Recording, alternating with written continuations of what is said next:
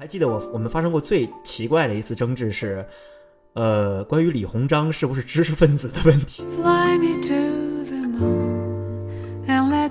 没有必要就是去去考虑说哦，有一个正确的方式去处理感情，其实没有正确的方式，就是没有教科书方式去处理一段感情。留存照片其实就是大家依然想跟那些记忆做互动。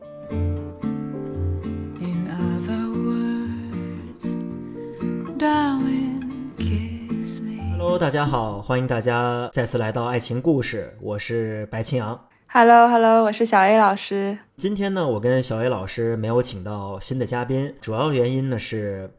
这个我们两个人呢，因为身在身在伦敦嘛，然后呃，最近伦敦的疫情状况也不是特别好，然后呃，我有一个朋友。呃，来自遥远的巴黎，他来到了伦敦看望我们。然后呢，他在跟我们吃完饭回家的当天呢，就检测出了阳性的症状。然后他现在正在家里痛苦的卧床。我作为密接，只好一个人待在家里。然后小叶老师呢，也是身体抱恙。小叶老师，你现在感觉怎么样？啊，现在感觉好点了。最近天气比较冷，大家要多注意增添衣物。对，尤其是马上就要过新年了，所以大家在这种。快乐的节日面前，一定要保证好自己的身体状况，这样的话才能够以最开心的状态迎接新年。嗯，对呀。我们今天呢，两个人连麦啊，就是一方面我们不想打乱之前的录制节奏，另一方面呢是就是之前几期啊，呃，在我们后来看那些听众的留言，还有在群里面大家的。呃，回复的时候呢，都会注意到有很多朋友说对对我的情感经历 比较感兴趣，所以我就厚着脸皮的说，那既然反正我们没有嘉宾，那我不如我现身一下。这个对啊，内心还是很愿意现身的。所以这一期算是我们这个粉丝福利，是不是？呃，对，可以算是，可以算是。呃，不过在进入这一部分之前呢，我觉得我们还是有必要对于我们之前几期的内容做一个。简单的回顾，因为我们其实也 cover 了很多不同的话题，也关注到了很多爱情中不同的议题，所以我觉得做一个简单的回顾还是很有意义的。从第一期跨文化的这么一个交流，然后到我们上一期聊的可能相对来说还比较为大家所知少一点酷儿异性恋。嗯，我想先问一问小 A 老师，你在过去四次的录制中，你有没有什么当时呃可能没有立即想到，但是现在？觉得有必要提出来的一些感受啊，我觉得现在要是说有那么一个瞬间，我觉得我没有想到，可能暂时也没有。我们播客播出过后，我还有挺多朋友来找我私聊，然后就是说，嗯，我们说到了很多的话题，让他们感同身受。还有几个朋友跟我说，希望我们节目能做长一点。然后这个对于我和白老师来说，都算是我们就很欣慰吧。嗯，毕竟我们也是差不多完成了我们当初做这档播客的初衷，就是为大家排忧解难。所以看到这样的反馈还是挺开心的。然后呢，我觉得过去四次我们也收到了一些非常非常重要，而且在。嗯，当今社会也没有受到很多重视的话题，然后我觉得，嗯，这算是完成了我当时或者是我和白老师当时的一些小心愿吧。嗯，不知道白老师怎么想的？我绝对同意的，就是，呃，看到听众们，然后还有读者们，呃，觉得我们真的讨论到了他们心里面困惑的点，还有他们平时想到了那些内容，我们真的是很开心的，而且。对于我来说，我觉得无论是我平时写作也好，还是做这档节目，其实我的最终目的就是要让大家跟我们想一样的事情，感受一样的感受。嗯，我觉得这对于我来说也是非常非常温暖。而且我还记得，呃，小 A 老师是有一个。很好的朋友跟他说，呃，感觉应该是第一期还是第二期提到了问题，但是感觉是把问题抛出来，但是没有对呃进一步的去探讨它。对我觉得在接下来的这个过程中呢，我们也会尝试在呃录制前。做更多的 research，呃，我们自己也可能会有更多对于这个议题的一些反思，然后争取会更详尽的给大家提供一些，就是不仅仅是围绕问题所做的讨论，我觉得答案或者是一些比较批判性的思考，把这些给到听众，会对这个节目的提升有更好的作用。嗯，对，完全同意。而且就是也希望各位听众，如果你有什么想法或者是有什么建议的话，我和白老师真的非常欢迎你给我们留言。嗯，呃，我简单的总结一下过去四期我们聊到的内容吧，这样也带大家也带大家重新梳理一下。呃，第一期我们是讨论了一个和来自不同文化背景的西方社会长大的一个呃男孩子谈恋爱中的一些关于文化交流啊，还有一些对于某些行为是否存在区域性定义的这样一个议题。第二期我们是跟一个呃男性嘉宾一起聊到了关于恋爱中的这个时间长度的问题，然后还有就是呃关于一个恋爱它受到。周边的社会环境还有家庭的影响的这么一个情况，然后第三期呢，就是呃，主要围绕的是一些两个人在沟通之中的是否都都有需要提升的空间，以及关于女性独立在经典的男女异性恋的这样个这样的恋爱案例中的一个情况和反思。第四期呢，我们进入了一些更加当代议题，就是讲到了这个。通常我们会说第四爱，也就是酷儿异性恋的这样一种情况。总结下来，其实我会注意到，嘉宾也好，还有听众朋友们的反馈也好，其实大家集中关注的一些问题，就是核心的一个词汇：第一是沟通，第二就是距离。我觉得这两个议题应该是目前我们当代年轻人在谈论到爱情的时候会比较多思考的这样一个问题。呃，不知道小叶老师对于这两个词，就是现在听了这么多嘉宾的呃故事之后，有没有什么？呃，新的想法。嗯，对，我觉得刚刚白老师总结的很好，就是有两个关键词，一个是距离，还有一个是沟通。嗯，当然，沟通就像我和白老师在过去四期当中说的，在包括我也个人觉得，在感情当中是最重要的一点，这也是能让一段感情保鲜的一个最。重要的一个因素吧。哦，我们发表了过后，我就看了一些评论，都是有一两个听众就说，就是我们的播客让他们感受到了要更加理性的对待这个感情。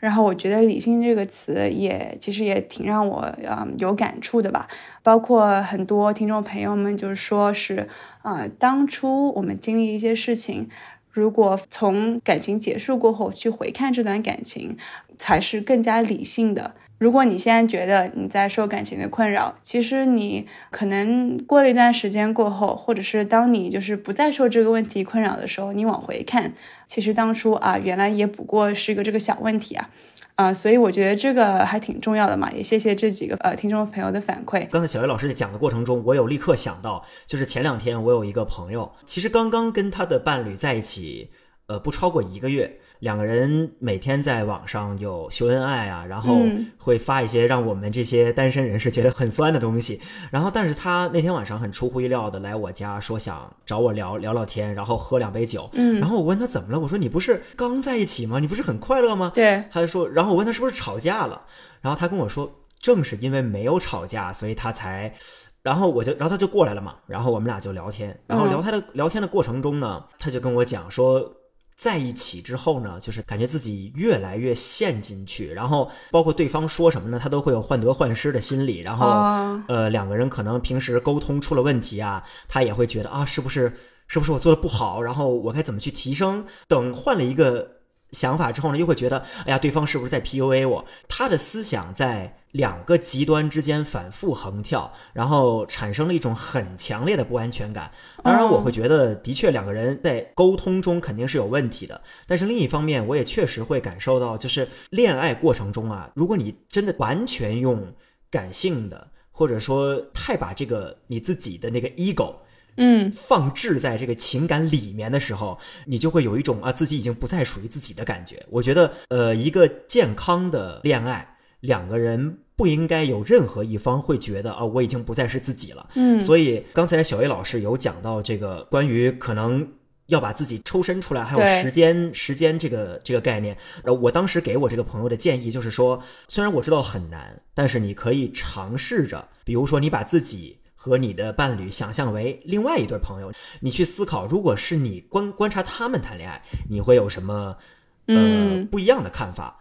把自己适当的抽出来一点，我觉得可能会得到更好的结果。然后你再去进行沟通的话，可能也会更有建设性，而不是说两个人一张嘴就是开始越说越呛火，然后就又吵起来了。对。对，这个这个是很难啦，只能说。对，就像是那句话“当局者迷，旁观者清”嘛，对吧？但我感觉我们身边很多人都是，包括我觉得白老师和我都是这样啊，自己在批判别人的时候就特别起劲，然后到自己身上啊。天呐，什么都不知道了。我们在这一期就是之后会讨论到的话题当中，嗯，我们可能也会感受到白老师当时的这个当局者迷哈。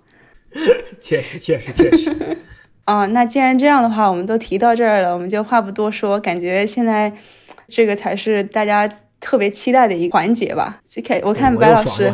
对啊，我看这个留言，呃，看了我们喜马拉雅，包括小宇宙，还有纵队的留言，发现就很多粉丝对白老师的私生活特别感兴趣，我都不知道我和一个。宇宙大明星住在一个小区呢。宇宙大明星，我我现在我现在最想的就是红，怎么都没红呢？还没红呢。要真宇宙大明星就好了。哎，其实说不定啊，我们这一期番外篇播出了，你就红了。那我谢谢大家支持吧。以后要是有什么平台看中我的话，一定要让我上，我一定会去的。那如果你通过这个红了，是不是算是你通过花边新闻红了？呃 呃，确实，别人会说我是这个炒作。哦，对，博眼球哈。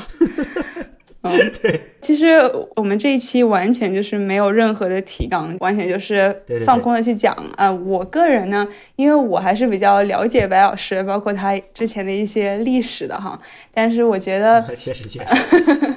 太多了，就是有的时候已经说不过来，我就大概大概的问一下啊。嗯，我们可以讨论的第一个话题就是，嗯，你觉得在你过去的。几段感情当中，你觉得最大的遗憾是什么？或者是就是说，你要是你现在可以回到当时那个时候，你有没有什么想要去改变的？我靠，第一个问题就好 emo。呃，可能还是老生常谈吧，就是刚才咱们都聊到了沟通的问题。嗯，我觉得认真数下来，我我真的非常非常用心，而且就是真的相对来说时间比较长的投入了很多情感的。对，恋爱是两段嘛，然后其他也会有很多，不是很多，对不起，有剩下有其他的五百八十次是吗？我觉得我就是小学初中的那个真的不能算，两个人就发发手机短信。嗯，如果刨开这个的话，那就是还有两段，那两段都相对来说比较短，那时候还都比较懵懂，两个人也没有说真的付出很多情感在对方身上，更多的是跟自己脑海中的一个幻想在谈恋爱，所以我觉得那两段。可能不会被我说特别的归纳于我曾经经历过很认真的恋爱里面，所以如果广义来说，我曾经有过呃四段确立了正式关系的恋爱，但是，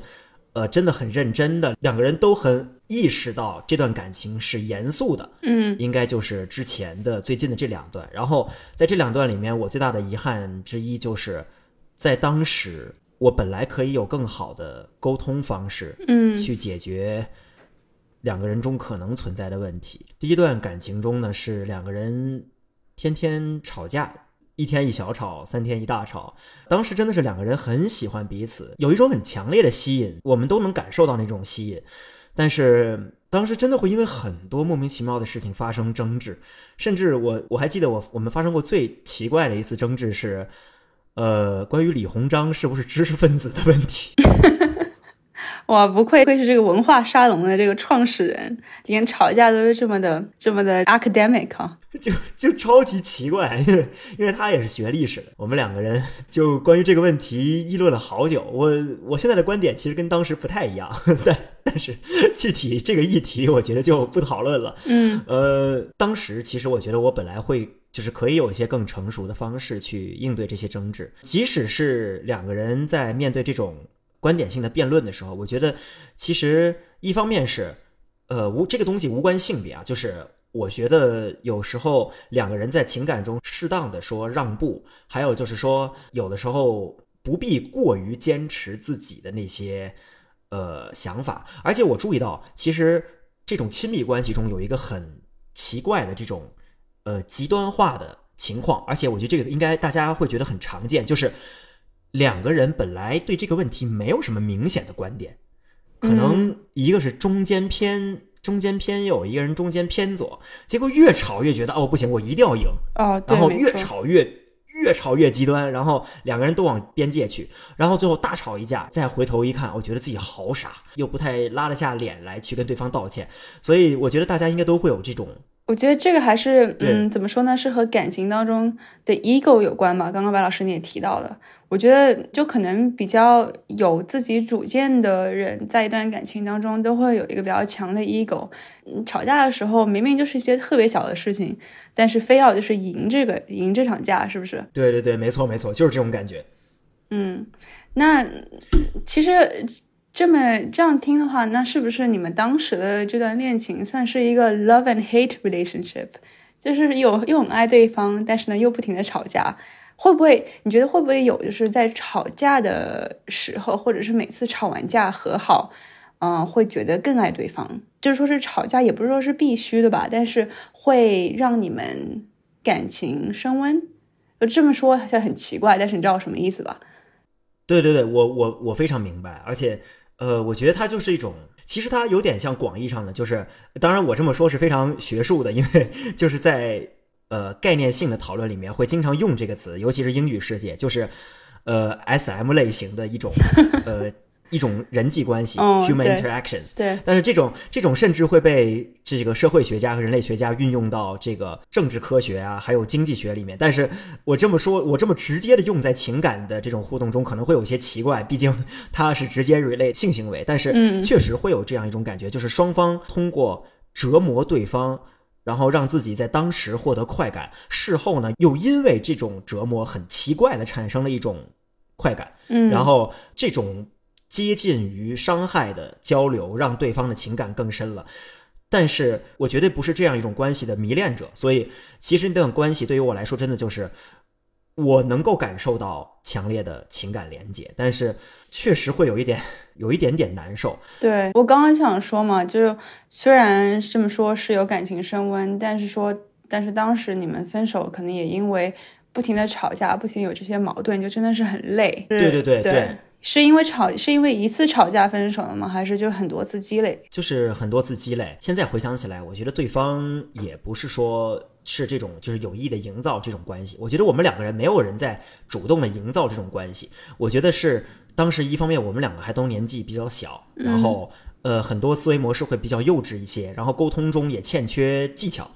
呃，而且就像我刚才说的，两个人的 ego 都过于强烈，嗯呃，所以有的时候真的不是说有意伤害对方，我觉得两个人都是善良的，而且都想要经营好这段关系，但是只能说是错误的时间吧。我觉得现在回想起来，其实我真的真的从那段关系中学到了很多东西，我也很感谢对方。嗯呃，我当然了，我也我也很希望对方未来可以有很美好的呃未来，以及这个自己更幸福的情感经历。但是当时确实在分手的时候，我是蛮坚定的，因为对于我来说，可能有一点点，呃，当时有一点小小的痛苦了，已经。嗯嗯，就会让你觉得精疲力竭那种感觉。对，就是感觉有一根弦在那个瞬间突然断掉了。嗯那个时候就觉得啊，无所谓，就这样吧，就非常非常果断的就做出了分手的决定，然后，呃，两个人打了最后一通电话。当时其实说真的，当时两个人还都是喜欢彼此的，嗯。呃，从那通电话也能感受到，嗯。呃，我我一直在，我一直忍着没有说太多话，因为我知道说太多话的话，就是一方面容易失态，因为我当时也在哭，然后嗯。另一方面是我怕我自己嘴不受脑子的控制，说出一些 说出一些挽留或者心软的话，嗯，所以当时我忍着没有说太多东西，但是分手的时候其实也是很强烈的情感连接，还是依然能感觉到的，但是必须得结束了。其实这个就是我刚才跟你说的，抽离出来看可能会有更理智的决定吧，虽然很残酷，但是呃，做这样的决定也是可能不得不做吧。对嗯，对，现在包括现在来看，应该是比较正确的选择，因为包括你说当时你们你们还年轻，然后当时你们也不会这么的全面或者是理性的去看待问题嘛。哎，其实我有点还挺好奇的，你说当时是你提出分手的，对吧，白老师？那后来就对对是嗯。你提出的，你去提出分手的时候，我想知道对方是什么反应，就他有挽留吗？还是当时是这样的，呃，对方暂时把我的微信拉黑了，所以我没有办法 直接跟对方通过微信交流。嗯然后直接的导火索我就不说了，嗯就是两个人依然是比较经典的那种，呃，闹别扭，两个人都，我觉得两个人自始至终两个人都是互相都有责任的，嗯呃，所以就是我我绝对是不会说把责任全都说是呃对方怎么怎么样怎么怎么样，嗯。然后我自己就是圣洁的白莲花，肯定不是，我觉得自己有很多需要提高和做错的地方，对，呃，我也觉得很抱歉，但是当时就是确实是我没有办法直接用微信跟对方说，然后我就用邮箱的，我就给他发了封邮件，，professional，说说就跟对方提分手，然后提完分手之后，我就把所有对方的联系方式都暂时呃拉黑了，然后等到了晚上的时候呢。通过朋友说他想打个电话，就觉得至少告别咱们还是，呃，正式的用用语言和用声音告别会更更好一些吧，更体面一些。嗯我就说我就说好，然后两个人就打了一通电话。总体来说，就是双方都有在表达说，其实都知道对方有多好，然后都很不想离开对方，两个人也都哭了。那时候其实真的有抗争的，就是觉得要不要复合算了，就继续下去对对对对对，但是嗯，就像我刚才说的嘛，就是忍住忍住，呃，再痛苦我也要忍住。呃，最后就接完电话，就算是正式的结束了。其实我还挺感谢他给我打这通电话的，要不然的话，嗯，哎，所以当时时那样的告别确实会，嗯，啊，当时他打这通电话算是挽留吗？还是只是想要？他也同意分手，只是想要好好的告个别。其实我觉得他的纠结应该跟我的差不多，就是我们俩应该都有在这两个事情之间来回徘徊。我相信我感受到的，他也感受到了，就是我们俩当时其实都有给对方造成蛮大的压力，就是除了喜欢本身之外，呃，所以他可能也在这两个事情之间纠结。电话打到最后，两个人都没有主动的提复合的事情，那就这样吧，就两个人不如装傻，然后结束就哎就就得了。对我现在想，会不会也是因为你们俩那个 ego 啊，就是一定要让对方先提出复合？如果当时对方提出复合，你会同意吗？其实我觉得我现在已经没有办法去哦，确实，准确的、嗯，对，准确的想象当时的我自己。嗯呃，如果是我现在去想的话，我，哎呀，我觉得大概率可能就依然会算了吧。但是就是小 A 老师也了解我，嗯，我真的是一个非常非常非常耳根非常软的人，我我非常难说不，所以嗯 我觉得，我觉得万一他提了，我可能真的就就说 OK 了。所以这现在真的很难再去回想。对，而且白老师不是最受不了女生哭嘛，对吧？当时要是哭的稀里哗啦的，对对对对对对，所以，呃，哎呀，就是关于我觉得 ego 这个事情，可能也是在那儿吧，就是因为我想到了一个我们两个人中关系一个很重要很重要，但是刚才我忘记提的一个观点，我不知道有多少听众朋友在恋爱中会有一种想法，就是我们两个人是一个 race，是一个竞争。嗯我最近跟小月老师一起看恋综，然后、呃，我看第二季我们恋爱吧的时候，然后里面伊能静也有提到说，其实两个人的关系一直会有一种两个人会说竞争，到底谁在主导这个关系？其实这个东西是很理论的，就是我们平时在聊到人类学啊、社会学里面的呃人类互动的时候，其实也有讲到，本质上就是一个权力的转移的这样一个过程。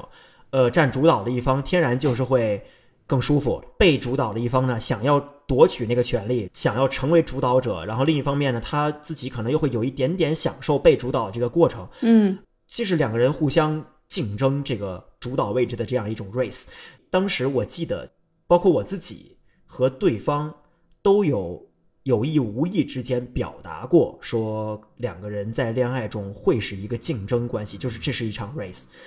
我现在不太同意这个观点，但是当时我们两个人蛮受这种思想的支配的。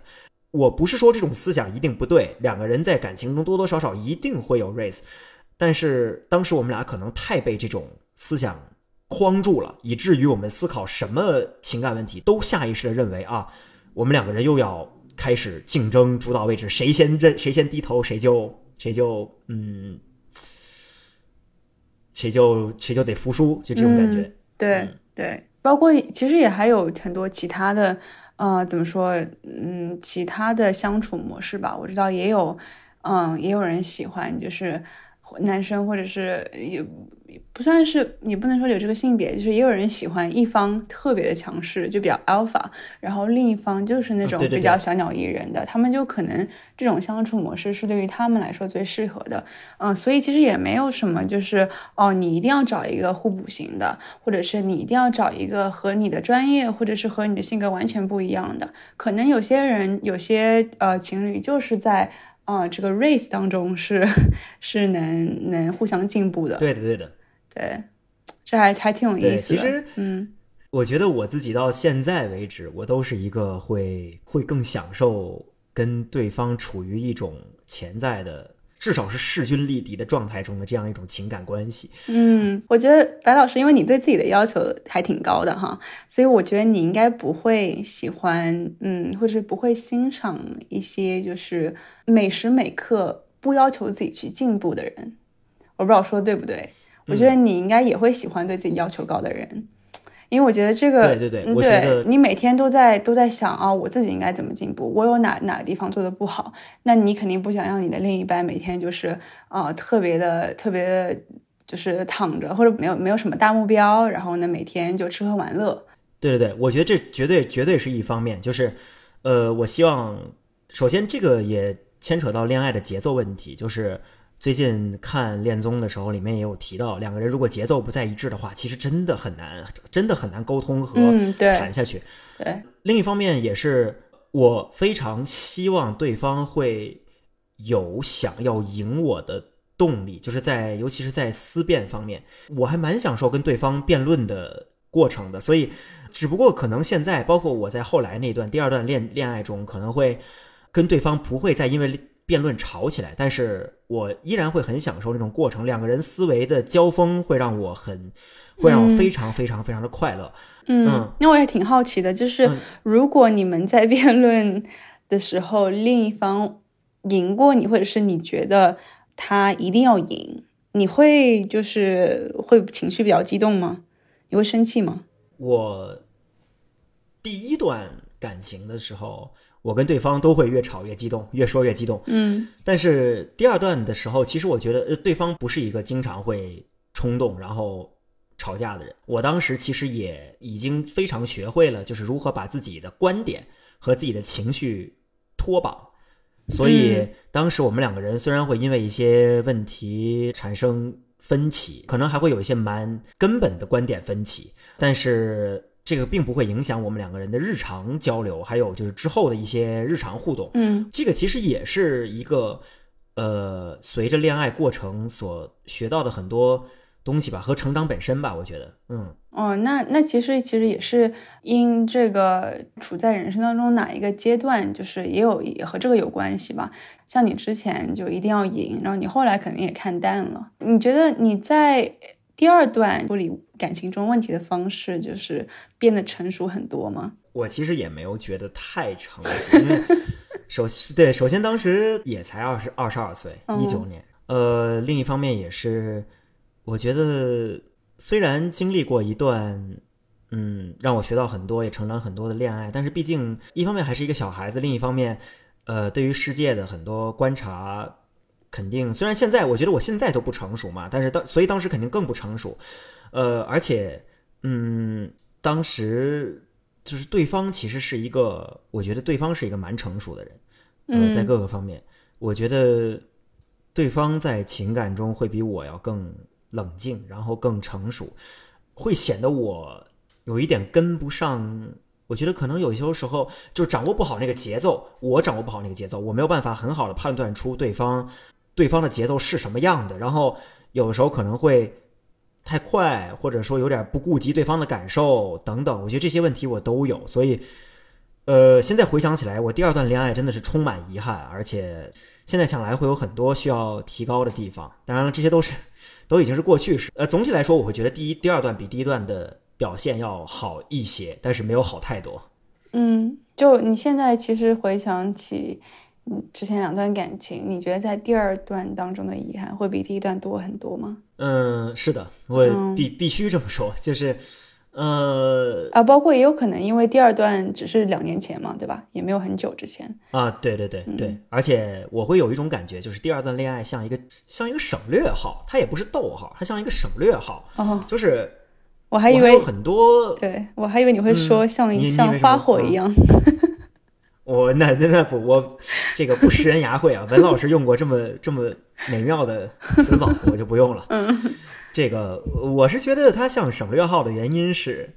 我有很多情感和情绪，当时感受的非常强烈，但是还没有找到合适的方式表达，当时可能也没有勇气用合适的、得体的方式表达。现在如今想到了，但是已经太晚了，所以我我有很多不不甘，其实是对自己的，就是我对自己当时的不成熟感到不甘，我对自己当时的表达不全面感到不甘，然后我对自己当时没有处理好我们之间的本来可以处理好的问题感到不甘，所以对于我、嗯至少对于我来说，这是一个省略号，而且结束的确实比较仓促，嗯。就是现在想来，它谈不上心结，但确实会让我觉得总体来说可以做得更好。哎，但是我觉得你现在这样讲的话，会不会是因为你是一个对自己要求很高的人，你更加不甘的并不是你在这段感情中的表现，或者是呃对，就是那一段特定的感情，而你不甘的是你当时你自己的表现，无关于那段感情。嗯，我觉得也有可能，可能因为就像我刚才说的，我觉得我不甘的可能很大程度上是对自己，对，所以很有可能是其实本质上可能跟对方没有太大的关系，嗯，但是我真的还不确定哎，呃你，从来没有这么想过是吗？嗯，对，而且在日积，因为我会有一个自我说服的过程，就是在嗯不断的日积月累中，因为会跟，因为包括跟小叶老师，我会跟你在咱们俩认识到现在，我也会不断的跟你提起那段感情，嗯然后跟身边的朋友也会提起来，我会提起自己有多遗憾，自己有很多错误本来可以弥补，然后呃，说不定会有更好的结局等等。这么样不断的自我说服之后，可能我就会，就是我自己都已经混淆了，到底我是对对方感到遗憾，还是对自己感到遗憾？呃，这真是一个很难很难回答的问题。我觉哦得，嗯，现在分现在很难分辨，我觉得。对啊，所以就像是我们呃前半段节目说的，前前半段播客说的嘛，就是其实有的时候我们在分析别人的感情的时候，就觉得特别的清晰，特别的有条理，但其实看待自己的时候，其实也有很多不确定性。对，而而且你知道，就是给别人建议，总是相对来说简单一些的，因为首先对方不一定会听你的，对，然后另一方面呢，嗯，那个建议以及他的所作所为产生的直接后果，也不是会，也不会影响到你，所以你就是你有时候反而会更大胆的去给出建议，而且因为你放松，所以你可能反而会给出更好的解决方案。但是给了自己自己一堆包袱，自己也很混乱，然后想不出来。首先是想不出来，第二就算想出来了，它也有可能是不好的。呃，所以这种就是 真的是旁观者清，当局者迷。嗯，哎，所以所以对，在嗯过去这两嗯段感情当中，就是包括是你刚刚说了，你也有挺多的心得，包括是你，你间接性的也会去，呃，去思考啊，我当时应该做什么，或者是，或者是我有有什么遗憾吧。但是你觉得这些感触会让你在以后之后的感情，就是你会会 take into consideration 吗？就你会想说，哦，我过去就可能沟通，嗯，沟通的不是很好，就是你在找未来那个伴侣的时候，你觉得你会就是会一直想他吗？我觉得从前面的过往中得到的经验教训，一定会融入我未来的生活生活体验中。嗯呃，我不会再跟我未来的伴侣，就像我在第二段情感中，我不会想到我第一任伴侣一样，呃，只是那些那些教训和感触，自然而然的融入到了我的行为里面了。嗯。呃，所以对于未来的伴侣，我觉得也是这个样子的，就是，呃，我会我会把我之前学到的所有这些内容，嗯。然后感受到的那些情绪，都用来让我未来跟对方沟通和交流的时候，让我做得更好。嗯。但是，呃，就是我可能不会说想到之前的一些具体的经验。嗯呃，但是另一方面呢，就是我之前也有跟我忘了是不是跟小叶老师你讲过了，就是其实我觉得，呃，很多人可能会说，比如我们走入下一段感情，然后我们未来对于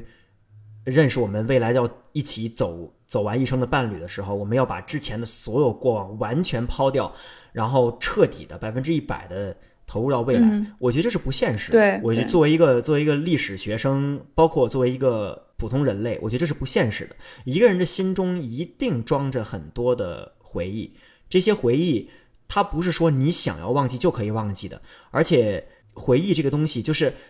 有它有时候是藏在心的最深处，然后你可能不会呃经常想到它，但是它会给你提供动力，还有嗯它会给你提供经验教训，让你成长。没有这些回忆，他反而不是后来那个伴侣所遇到的他，没错，正是这些回忆塑造了他。所以，我觉得咱们呃，只是建议大家不要再让伴侣完全的忘掉之前的那些回忆。首先做不到，第二，其实回忆对你们俩的感情有可能更好。只要保证在未来的感情中，两个人都全心全意的对彼此好，都确信双方是互相相爱的，我觉得就就就足够了。嗯，我觉得白老师说的非常好。像我觉得回忆很多时候是是具有建设性的。然后其实我们讲到这个，嗯、有一点我觉得还是，包括是我或者是我我跟白老师也也聊过，嗯，就是你们觉得你觉得就是跟前任，包括是你和你上面呃之前两段感情，就是可以成为朋友吗？或者是可以成为那种保持联系的关系吗？首先的首先，这个问题，呃，我们先讨，我们先不讨论单身的情况，就是已经分手之后单身的情况。嗯在你跟下一个伴侣在一起之后，这个问题完全看对方的态度。哦就是，呃，对于我来说，如果我未来的伴侣觉得这个事情对他来说不 OK，对，那么我可能会，我就会说，那我跟我的前任们就完全断绝来往等等，这这这些都是这些都是我可以做到的，没问题。嗯呃，另一方面，我自己从我自己的视角出发呢，跟我的前任们形成一种比较疏远的朋友关系，我觉得也是可以做到的。嗯因为人生在世，人和人之间的沟通绝不仅限于一种一种被社会框定出来的呃定义，比如说伴侣，比如说朋友，比如说比如说亲人。对，两个人还有很多很多不同的共同相处的可能性，比如说同事，比如说比如说同学，比如说一起参加某个某个活动等等。很多时候，甚至两个人的相遇都是双方所不能控制的。那这种情况下，我们其实两个人可能并不是说啊，我们分手之后继续说做一个很很关系很密切的朋友，也不是。但是就是从很多其他的那种更广泛的交流的角度来讲，不跟对方完全断绝来往，呃，也会有很多的可能性和对你自己可能会有一些好处。当然了，放到我自己的经验教训中，就是我跟我我跟我大部分前任其实真的就是完全断绝来断绝来往了。嗯，这个是那我觉得种到也是删照片的地地步嘛，就是什么都会删掉，所有的回忆。对对对，我、哦首先就是我分手之后，我会这个是无论我跟对方是不是要保持联系，嗯都会做的一点，就是我会把对方的照片、对方跟我的照片，还有对方的照片，我都要删掉，完全删掉。真的吗？哎，那你、你不会呃觉得这样，你有的时候可能就突然想到一些，就是你们俩一起经历过的一些回忆，就比较美好的回忆，你想也不是说看一下吧，但是你会觉得这这是嗯，就是算是你回忆的一种，而不是就是定时会拿出来看。其实有时候是会有后悔的，对，嗯、因为有很多重要的场合，呃，包括一起过生日啊，然后一起参加某个晚宴啊等等，这些其实删掉照照片，现在想来真的还蛮蛮遗憾的。但是因为我至少前两段感情都已经这么做了，我也没有后悔药可吃，嗯我只能希望下一段感情是不需要我删照片的，嗯。只能只 能对啊，对说不定呢。我觉得，嗯，刚刚刚刚我们聊到的，就是能不能和前任做朋友，我觉得这个还有挺有意思的，特别是从中中西文化差异的角度上来看，就是我觉得我身边，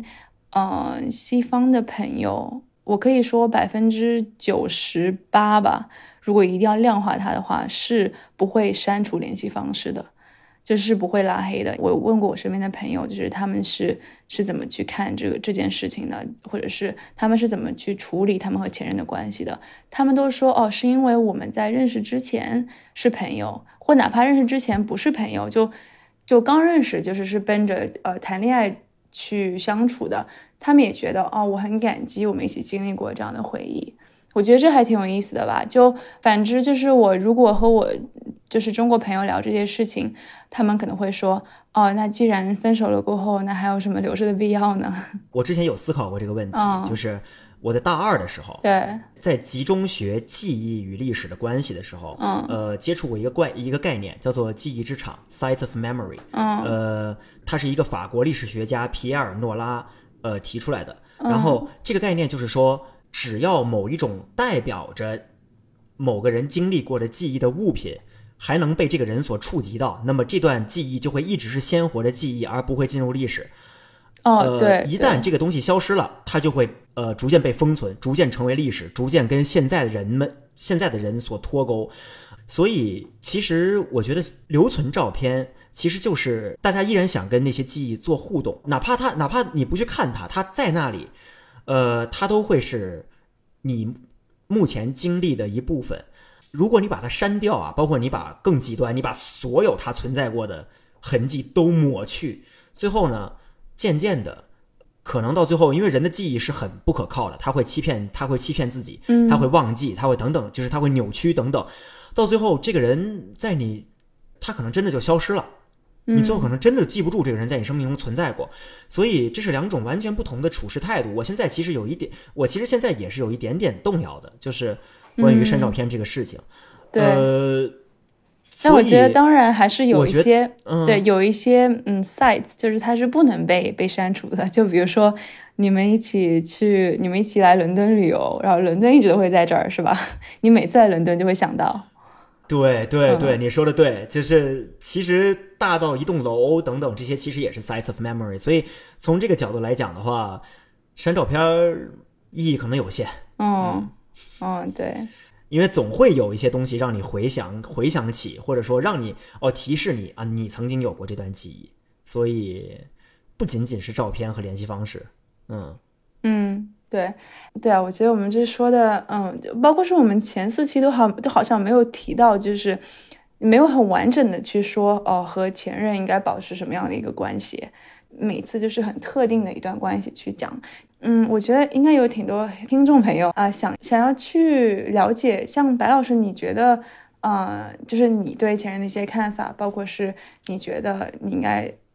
以怎么样一种模式跟他们相处，所以我觉得我们这期还讲了挺多挺有建设性的一些话题的。对对对对对，一方面呢，我觉得这个问题完全看大家自己，就是大家如果觉得前任就是需要完全抹掉的，那听从自己就好了。这个我觉得没有任何人应该管你。我跟小薇老师今天提出的观点，也没有权利干涉听众朋友们自己的选择自由。呃，另一方面，我自己可能会觉得。不用带着巨大的，就是除非两个人是因为原则原则问题啊，嗯，呃，这个我们不讨论。就是正常的分手或者说和平分手，我觉得不用带着巨大的敌意去看前任，他教会了你很多东西，然后你们两个也有很多美好的回忆，然后跟他在一起的时光，跟其他的内容一起。培养出和塑造出今天这个优秀而且活有活力又美丽的你，所以我觉得对于前任，我自己个人的态度一直是感谢和是非常真诚的感激。所以总结起来，可能还是上一期咱们俩也说过的那个话，就是带着爱，大家都带着爱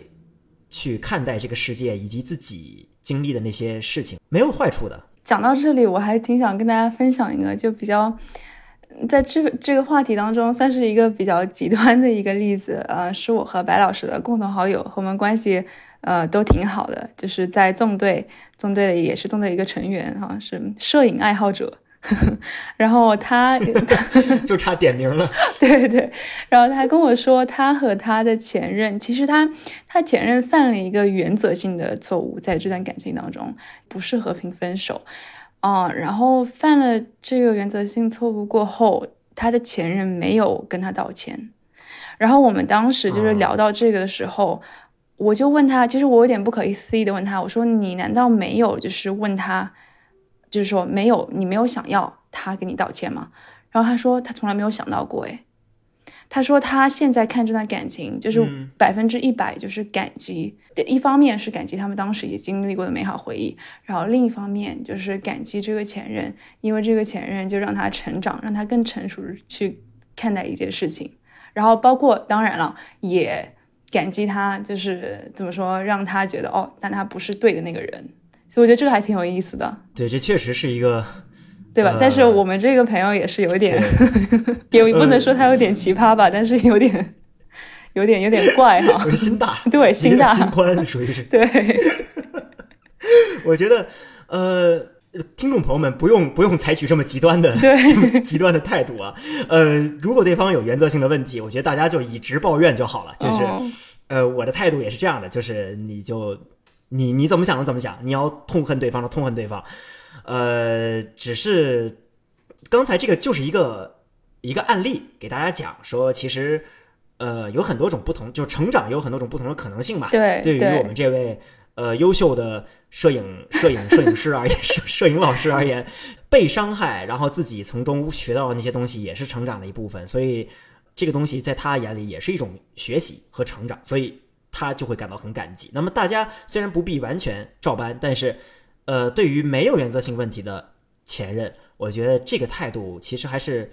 我觉得最终目的，他会让你自己觉得舒坦很多。对，所以对对，就可能对于他来说，就是当时他可能通过自己就是去找到了这个 closure，就是他并他不需要另外一个人给他这个 closure。我觉得这个也是就是因人而异吧。就可能有些人在经历一段，对吧？经历原则性的错误，对方就是你的你的伴侣，就是啊，比如说出轨了，然后你可能需要对方做一件事情，做一些事情，或者是采取一些措施去给你这个 closure。但也也但也有人，就是他可以通过自己去找到这个 closure。我觉得这个还是像白老师刚刚说的，因人而异。包括是听众朋友，你你们在嗯去反思，或者是再去想一段。感情，或者是过去一段感情的时候，或者是你现在应该怎么对待你现在的感情的时候，其实没有必要就是去去考虑说，哦，有一个正确的方式去处理感情。其实没有正确的方式，就是没有教科书方式去处理一段感情。就是你也不需要觉得，哦，我朋友他们，她让她男朋友把前任照片删了，她就把它删了。那我我要求你也这样做，我觉得不是这样的。我觉得还有我身边还有挺多挺多朋友跟我在。嗯，聊感情的时候就会跟我说，哎，其实，哎，我朋友她让她男朋友干嘛，他让他女朋友干嘛，或者是怎么样？嗯，其实我觉得没有必要，就是感情，感情毕竟是最重要的是两个人的事情嘛，你没有必要把别人的呃这个处理方式，把它带到你现在原本的你本身的这个感情里来。对对对，我觉得。就像我我们我跟小薇老师在今天稍早的时候跟大家提到的，连每一每一对儿情侣，每一对伴侣都有自己的节奏，不要让别人的经验干扰到你们的节奏，对，然后也不要让别人的选择干扰到你自己在面对情感时候的选择。吸取吸取经验，学习别人的 case 是可以的，呃，但是你从中大家要学的不是具体的做法，而是某一种态度，就是。一定要把案例抽象出来，然后再再去跟自己思考，哎，这个这个方式适合我吗？然后这种态度是可取的吗？然后你再去说，啊，我是不是可以提升？我觉得这个才是保一方面又能够保证自己的 ego 不会受到对方的影响，不会被对方带走；另一方面也不至于说自己完全陷入一个自我主义的呃矛盾里面。我觉得，当然了，我觉得对于无论是听众朋友们来讲，还是我。和小 A 老师来说，其实大家都还有很多的路要走，所以在我今天我今天分享完我的故事之后呢，其实呃最重要的是，我希望大家可以从我的故事中呢，呃听到一些大家会觉得有用的，或者说一些在态度方面可取的，以及需要回避的，然后大家再去思考自己的情感。我觉得这样的话，我就会呃我就会很开心。我觉得有对大家。有跟大家产生一些有益的交流，嗯，对，或者是如果有哪些听众，你听完了白老师的故事过后，对白老师特别感兴趣，也欢迎你给我们这个月亮纵队 VIP 邮箱啊发来你的简历，嗯，有可能你就是白老师的那个在苦苦等待的那个意中人哈。呃，给大家在在最后呢，我也给大家做一个预告，给大家吊一下胃口。我跟小野老师准备做一个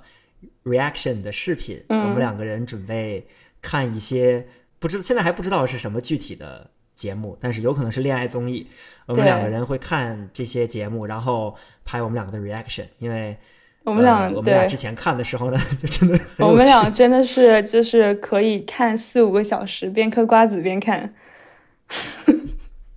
对，而且真的是有很多 匪夷所思的反应以及 评价。对，我记得上次我们看的时候，白老师看到一幕，这个男主角就是没有，就是做出一些特别奇怪的事情，白老师直接用这个抱枕猛拍自己的头。大家可以期待一下哈。对，真的很容易看上头，所以呃，大家可以期待一下，然后。之后呢，如果大家有什么想要跟我们交流的，可以在评论区给我们留言。然后，呃，大家记得一定要关注微信公众号“月亮纵队”，呃，里面有很多有趣的作者，有很多非常非常有文采的，以及非常有艺术创造力的优秀的年轻创作者。然后，大家如果有什么作品，或者是想要跟我们交流的比较长的、比较深入的观点，也可以给我们邮箱。呃，发邮件给我们讲述你的故事。我们的邮箱呢是 mooncrew at vip 到 cina dot com。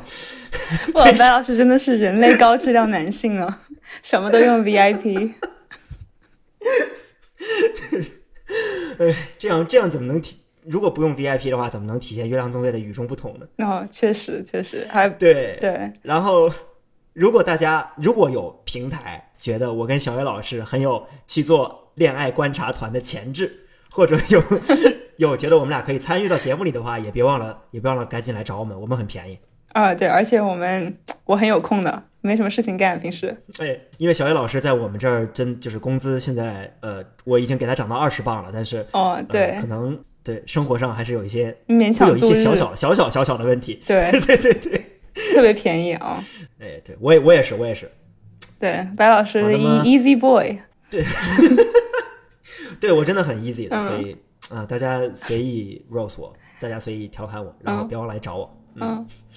行，那我们这期节目就到这儿了吧？哦，今天真的特别开心，能能就是跟大家分享一些，也不是分享吧，就随便瞎瞎聊天，我觉得还挺有意思的。瞎聊，对，嗯，然后也谢谢白老师给我们分享你的你的一些故事，也谢谢白老师给的这个粉丝福利。谢谢我的前任们，我我真这个这这个是发自内心的，我真的很感谢他们。嗯，然后谢谢听众朋友们，谢谢小 A 老师，很辛苦，然后希望小 A 老师可以早日早日恢复康复。然后，对对对，感冒小问题没问题。小 A 老师平时拳击什么的巨猛，所以身体条件真的是超超厉害，就是肯定轻而易举的打败打败感冒。对，最后我们还还希望就是听众朋友们也要注意身体，呃，特别是在疫情的时候，对，注意防护。白老师也快快的度过这个隔离期。嗯，那么节目最后就是给大家拜一个早年，祝大家虎年大吉，新年快乐，万事如意。新年快乐，拜拜。